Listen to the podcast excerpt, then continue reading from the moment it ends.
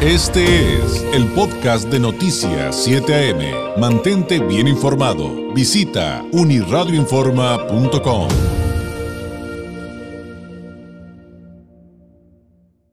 Mucho gusto poder saludar a través de la vía telefónica, como todos los lunes, al periodista Carlos Álvarez, analista político, corresponsal del Semanario Z en la Ciudad de México, a quien usted puede seguir en redes sociales como arroba gurú mexicano. Carlos, ¿cómo estás? Muy buenos días. Buen día, David. ¿Tú cómo estás?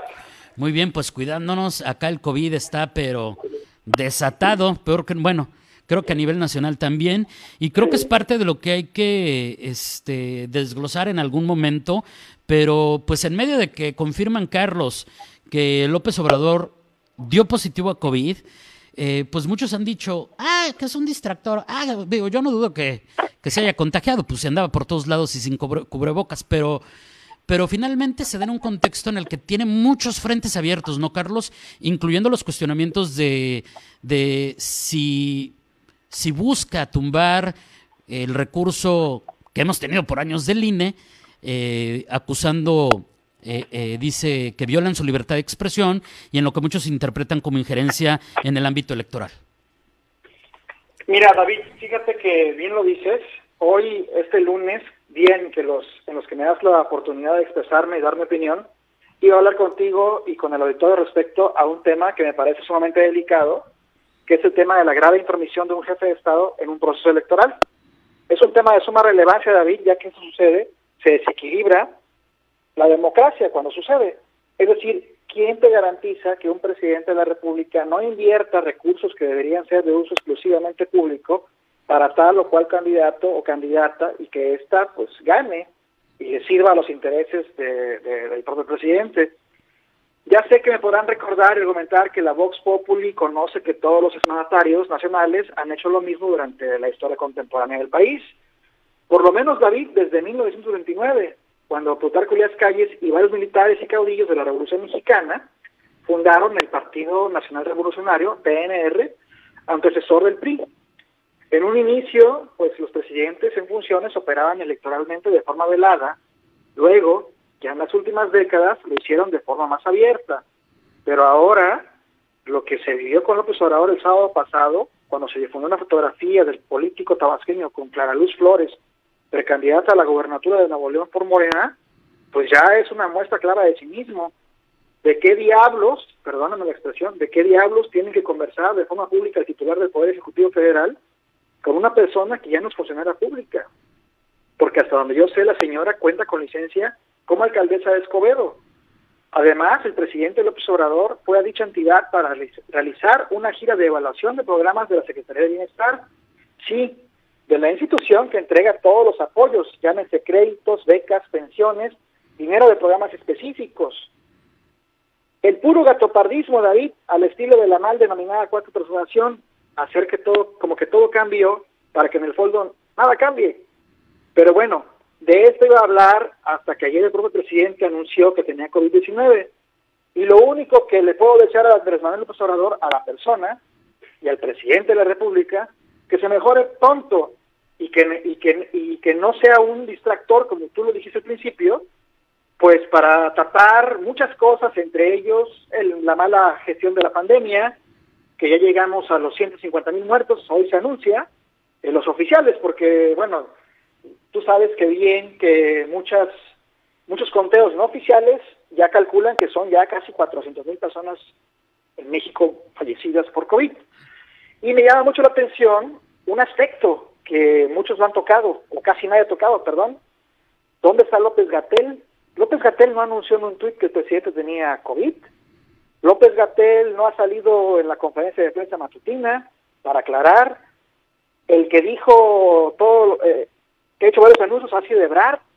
López Gatel fue el desmentido la semana pasada cuando había dicho un jueves que no iban a participar los privados y los gobiernos estatales o municipales en la compra de la vacuna y todavía lo dice en la conferencia matutina del, del viernes y a minutos Después, el presidente dice, sí, sí van a participar y voy a mandar un oficio eh, para que puedan entrar porque no podría ser yo mezquino, porque tienen que participar todos. Entonces, me llama la atención ese dato. quizás estamos en la antesala de la salida de López Gatel del tan eh, repudiado y vilipendiado porque has hecho un pésimo trabajo al frente de la contención de la pandemia, David. Oye, y todo esto que nos narra se suma a que finalmente ya salió a la venta el libro de la doctora Lorian Jiménez, eh, que es la jefa del Laboratorio de Genética Molecular de la UNAM. Este, no sé si, si, si tiene referencia, pero es, ese libro este que se llama, es doctora en ciencias médicas por la Universidad de Harvard. El libro se titula Un daño irreparable, la criminal gestión de la pandemia en México, y es de Editorial Planeta y tiene como portada, pues una foto de, López Gatel. O sea, estamos hablando de que no lo está diciendo cualquiera. Digo, no quiero demeritar el trabajo de nuestros colegas que pues, han sido muy importantes, pero ni siquiera es un libro de un periodista, es, es una doctora que conoce a fondo este tema, ¿no? Sí, mira, eh, lo único que ya sabes, los, los llamados, bueno, mejor no lo quiero llamar así, los, eh, los simpatizantes de López Obrador dicen que ella es dentista. Efecto, en efecto, en efecto dentista pero ¿qué van a hacer cuando se enteren que en Pemex tenemos un agrónomo o que en la Secretaría de Economía tenemos una licenciada de letras inglesas?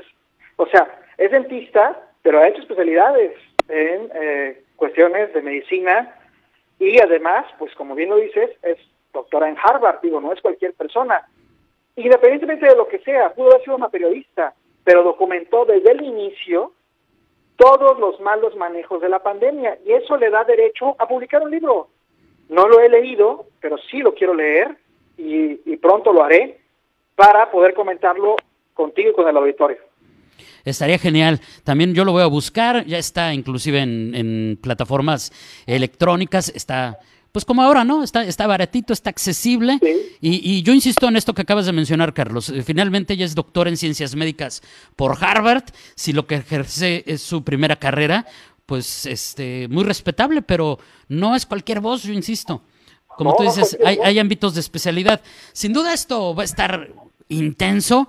Este, tengo entendido, Carlos, que, que finalmente, a reserva de, de, que tiene síntomas leves, este, pues López Obrador tendrá que estar fuera de, de circulación, digámoslo así, aunque atiende desde su oficina, está reservado ahí en un cuarto de, Palacio Nacional este, pues va a estar fuera de circulación unos eh, dos, tres semanas, ¿no?